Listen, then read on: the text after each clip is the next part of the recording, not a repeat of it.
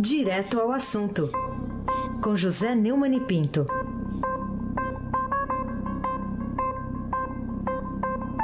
Oi, Neumani, bom dia. Bom dia, Raíssen Abac, o craque. Bom dia, Carolina Ercolim, Tintim, por Tintim. Bom dia. Bom dia, Almirante Nelson e o seu pedalinho. Bom dia, Diego Henrique de Carvalho. Bom dia, Moacir Biasi. Bom dia, Clã Emanuel Alice Isadora. Bom dia, ouvinte, melhor ouvinte da Rádio Eldorado 107,3 FM, Raizen Abac, o craque.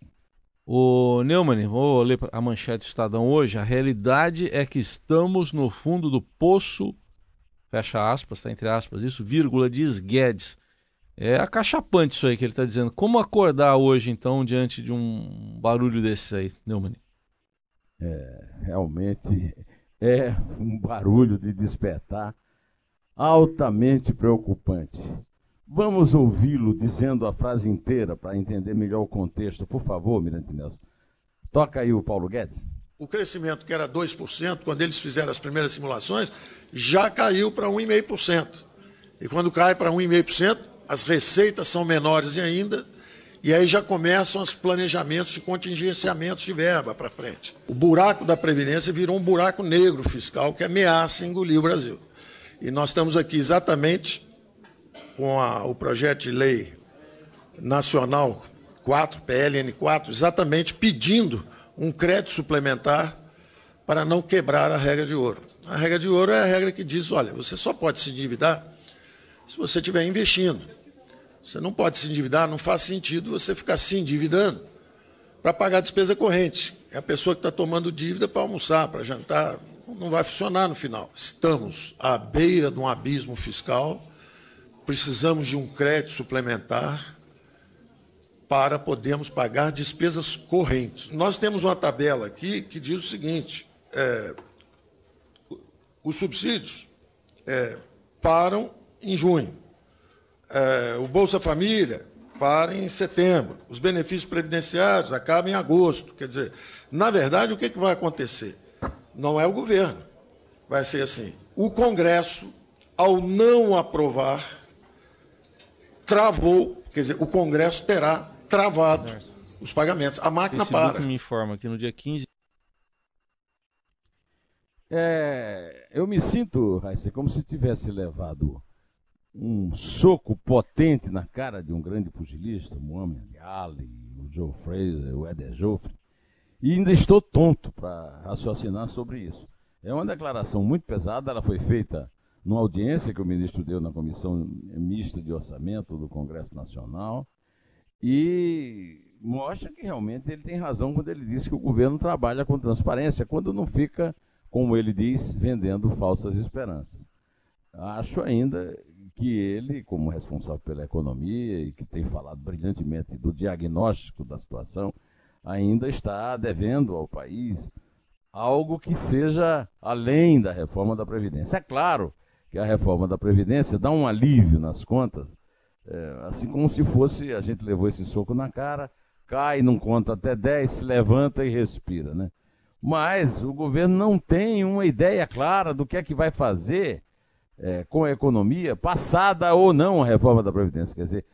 É, Espera-se que o Congresso tenha um ataque de realismo, que até agora o Congresso não demonstrou nenhuma simpatia pelo governo, e o governo e o partido do governo não mostraram nenhuma sensibilidade para negociar com o Congresso. A situação é difícil, a situação é crítica, né? A beira do abismo não é o melhor lugar do mundo para se ficar. Agora, o começo da coisa é aprovar a reforma da Previdência. E depois vem o quê? Não já estava na hora de, de, de se ter uma ideia para tirar essas pessoas da calçada, para devolver o emprego, para destravar a economia, está faltando é, projeto, planejamento. Carolina Ercolim, tintim por tintim. Neumani, queria saber da sua avaliação de uma indireta, quase direta, que a gente ouviu ontem lá no plenário do Superior Tribunal de Justiça, né, quando os ministros soltaram por unanimidade o ex-presidente Michel Temer. Vamos ouvir, vamos ouvir o presidente da sexta turma do Superior Tribunal de Justiça, o Nef Cordeiro, que ao dar o voto que consagra a unanimidade de 4 a 0 para soltar o Temer, proferiu o seguinte: Almirante Nelson, toca aí o Nef Cordeiro, por favor. Manter solto durante o processo não é impunidade, como socialmente pode parecer. É sim garantia, somente afastada por comprovados riscos legais. Aliás, é bom que se esclareça, ante eventuais desejos sociais de um juiz herói contra o crime, que essa não é, não pode ser função do juiz. Juiz não enfrenta crimes. Juiz não é agente de segurança pública. Não é controlador da moralidade social ou dos destinos políticos da nação. O juiz criminal deve conduzir o processo pela lei e Constituição, com imparcialidade e, somente ao final do processo, sopesando adequadamente as provas, reconhecer a culpa ou declarar a absolvição. Juiz não é símbolo de combate à criminalidade. É definidor da culpa provada, sem receios de criminosos, sem admitir pressões por punições imediatas.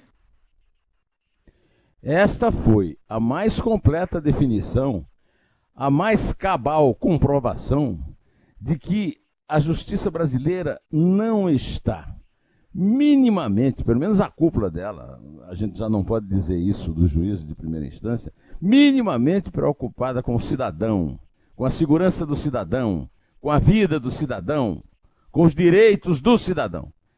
O, o, esse juiz Nefe Cordeiro, ele acaba de é, inspirar mais uma decisão absurda a, a respeito da saúde de João é, Teixeira de Faria, o que se proclama João de Deus, que está cinco meses fora da cadeia, no hospital, e a justiça não quer nem que o Ministério Público peça uma, um atestado de um médico é, independente, porque ele está baseado em atestado de médicos particulares. Então, não é só uma questão dos políticos, é também a questão, sobretudo, dos juízes. Os juízes do Supremo Tribunal Federal, é, do Superior Tribunal de Justiça, e a exceção começa para baixo. Eles podiam ver o exemplo dos juízes é, da primeira instância e da segunda instância. Então ele fica soltando farpas contra o, o heroísmo do Sérgio Moro é, para manter é, aquela posição que eles estão mantendo de se transformarem num mero julgador é, do, de, de qual a firula legal mais bem construída, a da defesa ou a da promotoria. É lamentável, mas a situação do Brasil é essa, exatamente porque os, os, os supremos tribunais estão ocupados por advogados, procuradores, que são os que mandam na justiça brasileira. Os juízes são, por exemplo, no Supremo é, há três juízes, dois concursados e um não. É essa a razão da impunidade no Brasil. E a melhor definição que eu já vi na minha vida sobre a participação dos juízes, esse, essa confissão feita por esse senhor Nef Cordeiro no julgamento do Temer. Aí sem abaque, o craque. Ô Neumann, ainda ligado a esse assunto aí, o que, que chama tanto aí a sua atenção num julgamento marcado para hoje no Tribunal Regional Federal da Segunda Região, que é o mesmo que mandou soltar e depois prender de novo o Michel Temer. E antes de você comentar, a gente vai pedir um apoio aqui para alguém que vai corroborar o seu comentário. Casa si para, casa si para, casa si para, casa si para, é que eu não caso. Pode completar agora. E eu não caso. É o irmão Carmelo, o personagem do Jô Soares favorito do Raíssen Abac. É, tá marcado para hoje o julgamento em segunda instância dos réus da Operação Furacão. Doze anos depois da ação. Disso Nef Cordeiro não falou. Doze anos depois da ação, que prendeu a cúpula do jogo do bicho no Rio de Janeiro.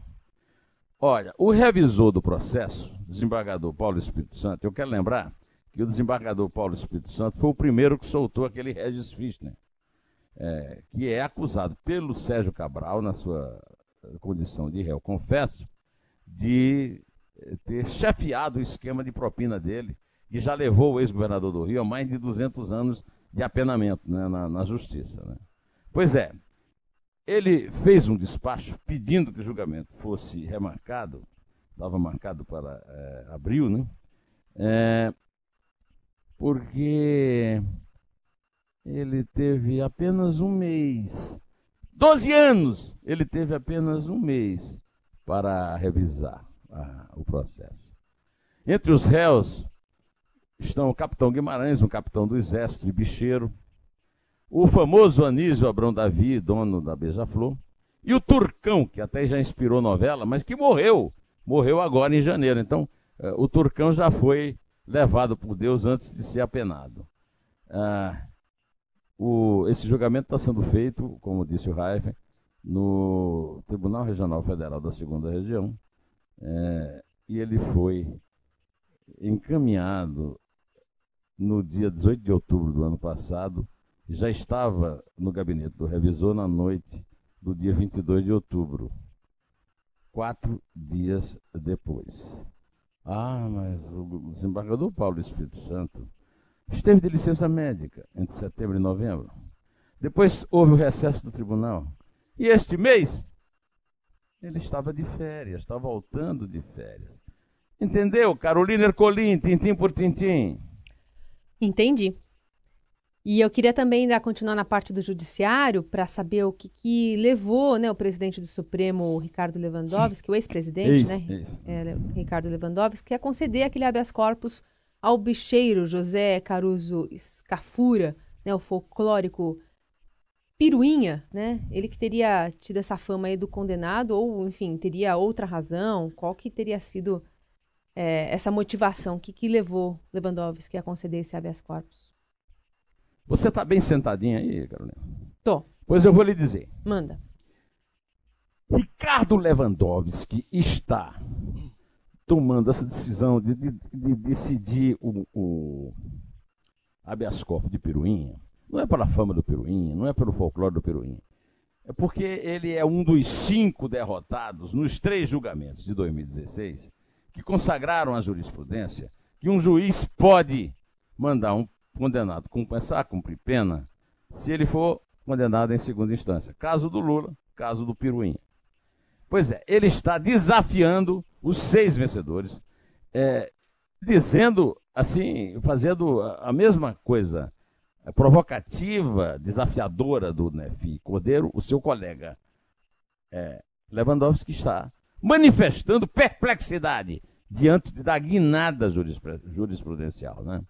É como se um time de futebol perdesse um campeonato e, e recorresse a, ao Tribunal de Justiça Desportiva pedindo os pontos por ter perdido. Não, quem merece os pontos é quem perde. É isso aí. Ele está desafiando os colegas e ele já fez isso. Olha, ele disse o seguinte: que é preciso as pessoas se é, reconhecerem que a Constituição não é, um não é uma mera folha de papel que pode ser rasgada sempre que contraria as forças políticas do momento. Nós não nunca esqueceremos, eu pelo menos nunca esquecerei, que ele rasgou a Constituição para permitir que a Dilma Rousseff fosse merendeira de escola. E aí ela disputou o Senado em Minas e o povo deu-lhe uma lição, nos dois, nela e nele. Ela ficou em último lugar na eleição, não ganhou. Aí se abaque o craque. Ô Neumann, enquanto tudo isso aí acontece, vai e vem jurídico todo no país, qual que é o compromisso relevante aí lá no em Nova York do presidente do Supremo aí? Ele está defendendo a instituição lá, o que, que ele está fazendo? É. Ele disse. Não, em primeiro lugar, vamos comentar que o, o, foi uma mancada terrível, uma mancada que não mostra muita coragem do do Jair Bolsonaro não ter ido receber o prêmio de personalidade do ano diante dos grandes investidores do Brasil para ir para um Estado conservador. Essa tentativa de se mostrar sempre de direita no Bolsonaro é altamente prejudicial para o Brasil e, nesse caso, foi demais. Os investidores foram para Nova York e ele, porque o prefeito de Nova York é, ofendeu o Brasil, não foi. Aí foram, foi um bando, né? E foi o Rodrigo Maia, para dizer que é irreversível a reforma da Previdência independentemente dos cartéis de todo tipo, principalmente dos marajás, funcionários públicos. Não dos Barnabé, mas dos marajás. É, ele não, não é lá em Nova York, passeando, em vez de estar na Câmara, que ele impede, por exemplo, que a reforma continue marcando o passo na Câmara. Quer dizer, é muito cinismo da parte dele. Né? É, Carolina Ercolim, tintim por tintim. Queria falar sobre o presidente da Câmara dos Deputados, que está lá em Nova York, né? Aliás, num vídeo, pelo menos que a assessoria de imprensa do governador João Dória divulgou no começo da semana, não estava só ele lá, estava também o presidente do Senado, Davi Alcolumbre, estava o presidente do Supremo, o Dias Toffoli, estava um pessoal lá, todo mundo, é, enfim, em terras de Donald Trump, falando sobre a reforma da Previdência, é isso? Pois é, além do, do, do Rodrigo Maia, lá estava também o Dias Toffoli. O Dias Toffoli, segundo me contou um amigo meu, o Albino Bach, da Artefacto, que estava lá no almoço, é, disse que quem hoje administra o país é o Supremo. Olha, o, o Dias Toffoli está reclamando do excesso de trabalho e pregando uma nova Constituição lá, lá em Nova York. Quer dizer, é um acúmulo de cinismo de todos os poderes. É, o presidente da República que não foi, o presidente da Câmara que vai para lá em vez de estar tá cuidando aqui, o, o presidente do Supremo que vai para Nova York para reclamar que está com trabalho demais e não explica, por exemplo, que o, o Supremo só tem trabalho porque quer. É, 90% das ações que vão para o Supremo deveriam ser recusadas em limine para eles trabalharem melhor. Até por ter trabalho demais, estão decidindo também muito mal. Heisenbach, o craque. Bom, já que vocês falaram aí do Alcolumbre, que também foi para Nova York, ele tem aí uma, uma conta aí a respeito de arrecadação de recursos. Ele conseguiu apresentar isso aí lá também, Neone? É, o Davi Alcolumbre acha que o Brasil tem que mudar radicalmente hoje. São 70% dos recursos passando pela mão do governo, quando deveria ser exatamente o contrário: 70% com a sociedade, 30% para o governo. Eu fiquei absolutamente perplexo, porque o Davi Alcolumbre ele perdeu a eleição em 2018 para o governo de, do Amapá. É, foi eleito senador com cento e poucos mil votos. Eu vou já dizer isso aí na última resposta que eu vou dar. E está lá, pretendendo fazer uma mudança que seria a maior revolução financeira da história do país inverter as coisas de forma que o, o que era devolvido pelo governo passa a ser é, o que era administrado pelo governo, gerido pelo governo, passa a ser pelo povo e ao contrário. Quer dizer, é um poeta, é um romancista, é um ficcionista. Ministro, aliás, presidente do Senado, senador pelo Amapá. É, realmente, é, o que eu acho que ele está querendo é que esses recursos passem por ele, né? ou seja, passem pelo, pelo Congresso. É o Congresso está tentando isso, está inclusive tentando assumir completamente o poder sobre o orçamento, tirando esse poder da presidência da República. É uma piada, uma piada que foi contada para os grandes investidores do Brasil, enquanto o presidente Bolsonaro vai pagiar boi no Texas. Carolina Ercolim, tintim por tintim. Neumani, por que, que o título do seu artigo, artigo lá na página 2 de Opinião do Estadão é Suspeitos do Centrão é que mandam no Brasil, hein? É, eu fiz um artigo mostrando como o Montesquieu está sendo desafiado no Brasil. Né? O Bolsonaro, chefe do Poder Executivo, entrega aos ruralistas o poder de vida e morte sobre quem entrar numa fazenda deles sem consultar a justiça nem a, o, o legislativo. A justiça, a pretexto de é, acabar com a omissão é, de, na produção de leis do Congresso, fica tomando decisões absurdas, como, por exemplo, a de permitir o sacrifício de animais em ritos religiosos, o que é uma demagogia, um populismo é, que fere completamente os direitos dos animais que são seres vivos. E eles não têm a menor é, a menor é, piedade humana, né? Não, eles, não, eles não obedecem aos mais generosos instintos da humanidade. Né? E, por fim, o Congresso que tomou o poder. Né? Aliás, os juízes já disseram, eu comentei ontem, que, esse, que essa investida é, do Congresso no poder do presidente fazer a reforma administrativa do seu ministério é anticonstitucional. É inconstitucional. Me lembra quando eu aprendi no grupo escolar, Juvelina Gomes, em Campina Grande, que a maior palavra da língua portuguesa é anticonstitucionalissimamente. Pois então, e aí eu, eu mostro o segredo disso. O segredo é que quem está fazendo as leis são aqueles que as violam. E eu, eu gostaria só de ler, para encerrar o nosso comentário hoje, o, último parágrafo do meu artigo, que como você é, já é, deu uma de spoiler hoje, né? né? Não foi, Carolina? Eu? É. é Jamais. É, suspeitos do Centrão é que mandam no Brasil.